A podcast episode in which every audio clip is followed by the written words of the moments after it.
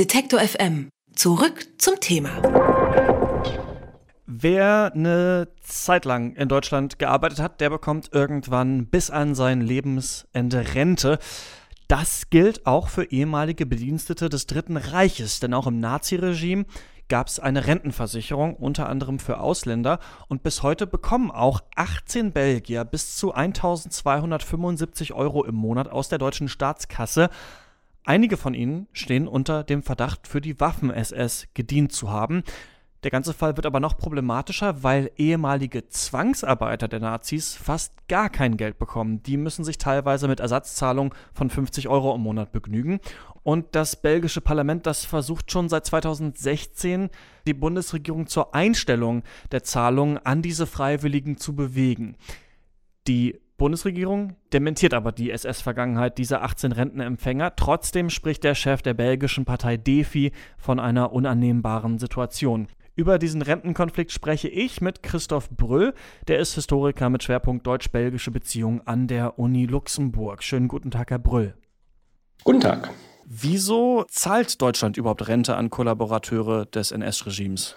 Ja, Sie haben das meiste schon gesagt. Die rechtliche Grundlage dafür ist letztlich das äh, Bundesversorgungsgesetz von 1951 das eben auch auf ausländische äh, Kämpfer in den Einheiten von Wehrmacht und Waffen-SS äh, ausgeweitet wurde. Dabei kann es sich, wie Sie schon gesagt haben, um Freiwillige handeln, aber auch zum Beispiel um sogenannte Zwangsrekrutierte. Diese 30 Belgier sind ja nicht die einzigen ehemaligen SS-Mitglieder, die Rentenzahlungen bekommen. Wie viele haben denn insgesamt Zahlungen erhalten? Weiß man das?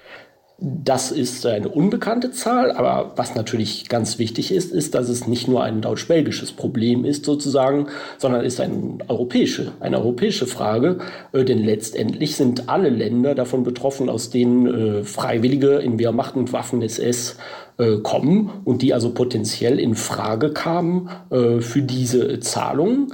Äh, allerdings wurde nicht der Dienst in Wehrmacht und Waffen-SS äh, direkt honoriert, sondern auf der Grundlage des Bundesversorgungsgesetzes äh, muss ein gewisser Grad der äh, Invalidität oder Kriegsverletzung nachgewiesen werden, der allerdings wirklich sehr generös ausgelegt wurde, sodass schon eine tatsächlich sehr kleine, ein sehr kleiner Grad äh, von 4 Prozent äh, zum Beispiel da ausreichen konnte. Und warum tut sich die Bundesrepublik jetzt so schwer, zum Beispiel mit den Schadenersatzzahlungen für belgische Zwangsarbeiter, also während diese SS-Mitglieder da regelmäßig ihre Rentenzahlung bekommen? Auch das ist natürlich ein äh, sehr kompliziertes äh, Problem. Tatsächlich ist es so, dass äh, die Bundesrepublik äh, sich äh, lange Zeit sehr schwer damit äh, getan hat, Opfer zu entschädigen. Es gibt natürlich Verträge mit Belgien zu Beginn der 1960er Jahre die, sind die geschlossen worden, wo die Bundesrepublik damals 80 Millionen Mark an Belgien überwiesen hat, um Leistungen an Opfer des Nationalsozialismus auszu äh, zu zahlen. Aber tatsächlich ist das nur, wenn man so will, eine symbolische Entschädigung, wirklich ein Tropfen auf den heißen Stein und ganz sicher moralisch problematisch äh, in Bezug auf die deutlich höheren Zahlungen, die hier an ehemalige Freiwillige gegangen sind.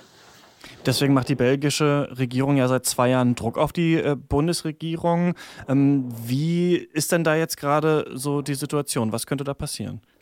Äh, der Ausschuss für Auswärtige Angelegenheiten der belgischen Kammer hat also einen Resolutionsvorschlag angenommen, der auch vom Plenum von einer sehr großen Breite der belgischen Parteien getragen wird, also ähm, auch angenommen werden wird, äh, nachdem erstens Aufklärung vom Landrat Nordrhein-Westfalen über die Identität derjenigen äh, verlangt wird, die äh, noch diese Zahlungen äh, erhalten. Das ist der erste Punkt. Und der zweite Punkt ist, dass man äh, auch historische Aufklärung äh, fordert. Das heißt, dieser Resolutionsvorschlag sieht unter anderem die äh, Schaffung einer Historiker-Untersuchungskommission vor, die aus belgischen und deutschen Historikern äh, bestehen soll und die tatsächlich den historischen Sachverhalt dann aufklären sollen. Denn es gibt wirklich in dieser Frage mehr Dinge, die wir nicht wissen, als Dinge, die wir wissen.